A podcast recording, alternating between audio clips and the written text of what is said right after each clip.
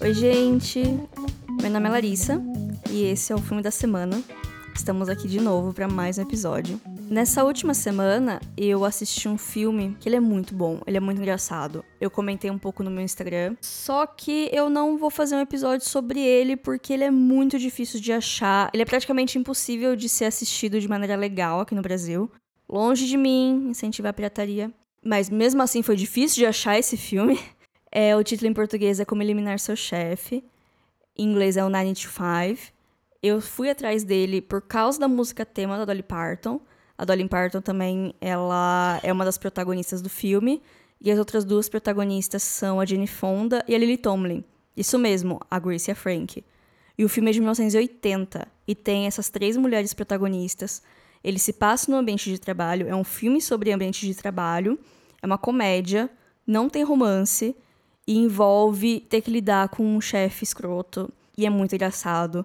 As situações são muito absurdas. Ele tem as coisas que não envelheceu tão bem, afinal é um filme de 40 anos. Mas assim, é uns 10% do filme. O resto é muito divertido mesmo. Fica aí a recomendação para quem conseguir achar, para quem tiver oportunidade. Às vezes está passando nessas sessões da meia-noite aí de canais aleatórios da TV e vale a pena parar para assistir. Mas esse não é o filme da semana. O filme da semana, eu escolhi ele aproveitando essa nova onda de filmes do estúdio Ghibli que entraram na Netflix recentemente. E eu escolhi, além de ser o meu favorito, é um dos mais conhecidos, um dos mais premiados, que é A Viagem de Chihiro. Contextualizando, o estúdio Ghibli é um estúdio de animação japonesa.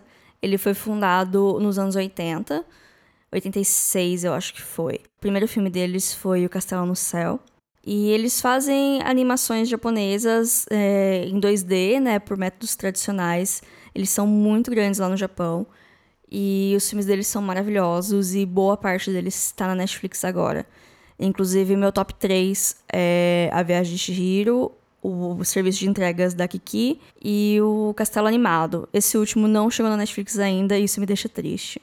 Mas eu tenho o DVD lá em casa. Uma longa história de como consegui ele. O filme, ele é de 2001 e ele foi dirigido pelo Hayao Miyazaki, que é um dos grandes diretores do estúdio, ele é um dos fundadores, ele é um nome bem grande na animação japonesa. E ele dirigiu e escreveu esse filme. Eu não vou contar spoiler aqui, eu não vou entrar muito na história do filme, porque ele realmente é uma preciosidade.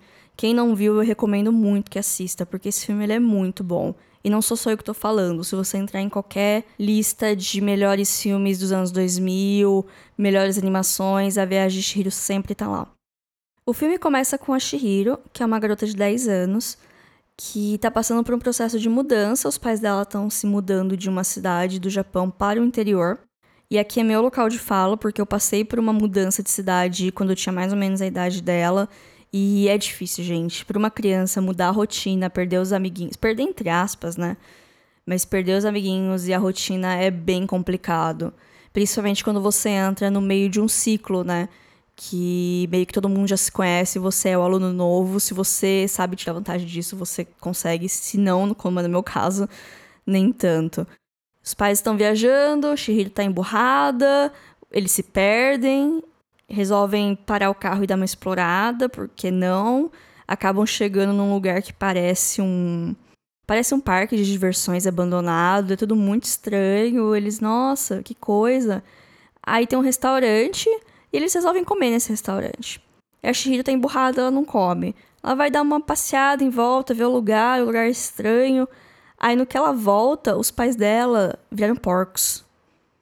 E de repente, o parque abandonado não é um parque abandonado. Ele é tipo um, uma casa de banho, é meio que um resort para espíritos. E demônios, e deuses, e todo tipo de criatura mística do folclore japonês que dá para encaixar no filme. Tem uns bichos muito estranhos, umas criaturas assim. E quando eu falo demônio, em muitos lugares na legenda é usado a palavra demônio para se referir a algumas entidades em vários filmes do estúdio Ghibli. E aqui eu vou voltar e explicar a origem da palavra demônio, porque eu fui atrás e eu pesquisei. A palavra daemon, ela vem do grego. Ela tem muitos significados que podem ser desde alma até espírito e outras conotações místicas. Vários filósofos antigos debatiam sobre o que seria os daimon e não sei que tem, não sei que lá. Mas assim, em resumo, o que muitos deles parecem concordar é que são seres que estão entre os mortais e as divindades. Então, a aplicação para folclore seria basicamente tudo que é meio mágico, mas não é um deus. Então, fadas, duendes, gênios, saci, poderiam entrar aí. Pode ser um problema de tradução ou algumas criaturas do, da cultura japonesa virem para cá como demônios? Talvez. Mas o que é um consenso é que elas não são necessariamente más. Geralmente elas são neutras e as atitudes delas acontecem de acordo com as necessidades dela. Alguns são mais inclinados a serem maus, outros mais inclinados a serem bons, mas geralmente eles são neutros e assumem o que a história precisa que eles assumam. Inclusive, essa mesma origem da palavra é dos demons do, dos livros da Fronteiras do Universo, que agora tem a série também. Em português, eu lembro nos livros, estava escrito Daemon, e no inglês eles pronunciam Demon, mas como eu li o livro em português, eu falo Daemon, porque é assim que se fala em português, eu acho.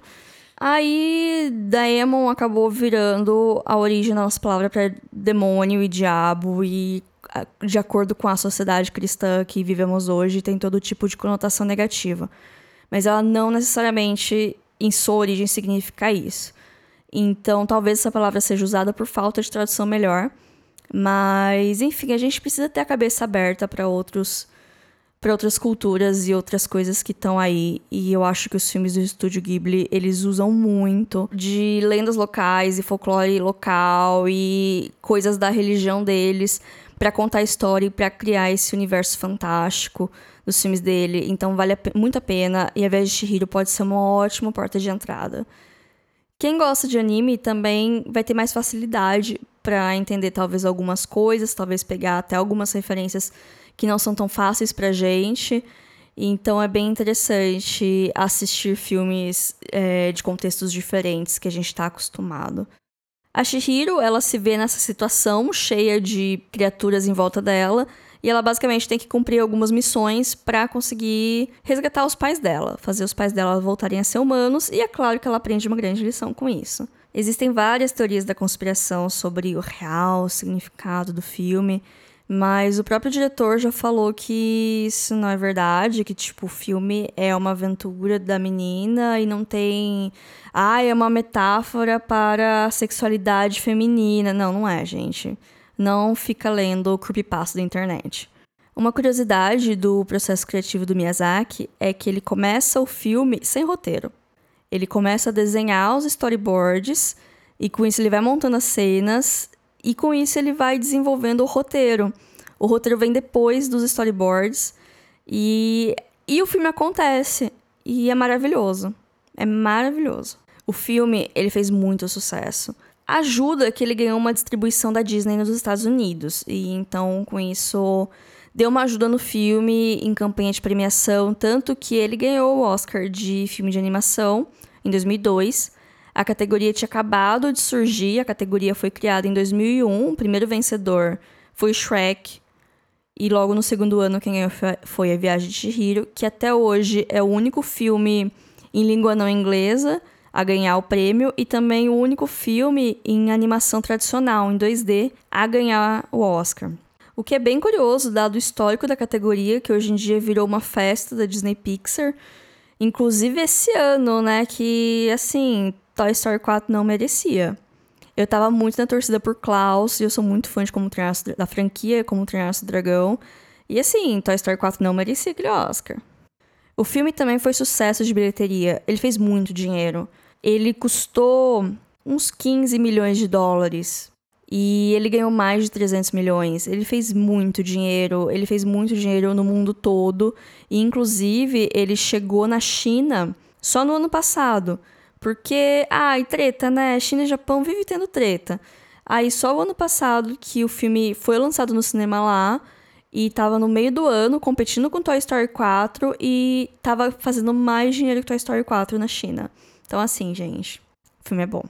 Então é isso, gente. Assistam esse filme, assistam outras animações do Ghibli. Comentem comigo o que, que vocês acham. Vão lá no Instagram, filme.da.semana. Me contem o que, que vocês acham, outros filmes do Estúdio Ghibli que vocês gostam. Deem chances para filmes um pouco fora do circuito de Hollywood, porque tem muita coisa boa por aí. Não é só Parasita, Parasita também é muito bom, mas tem muita coisa boa escondida por aí. Então vale a pena. E é isso, gente.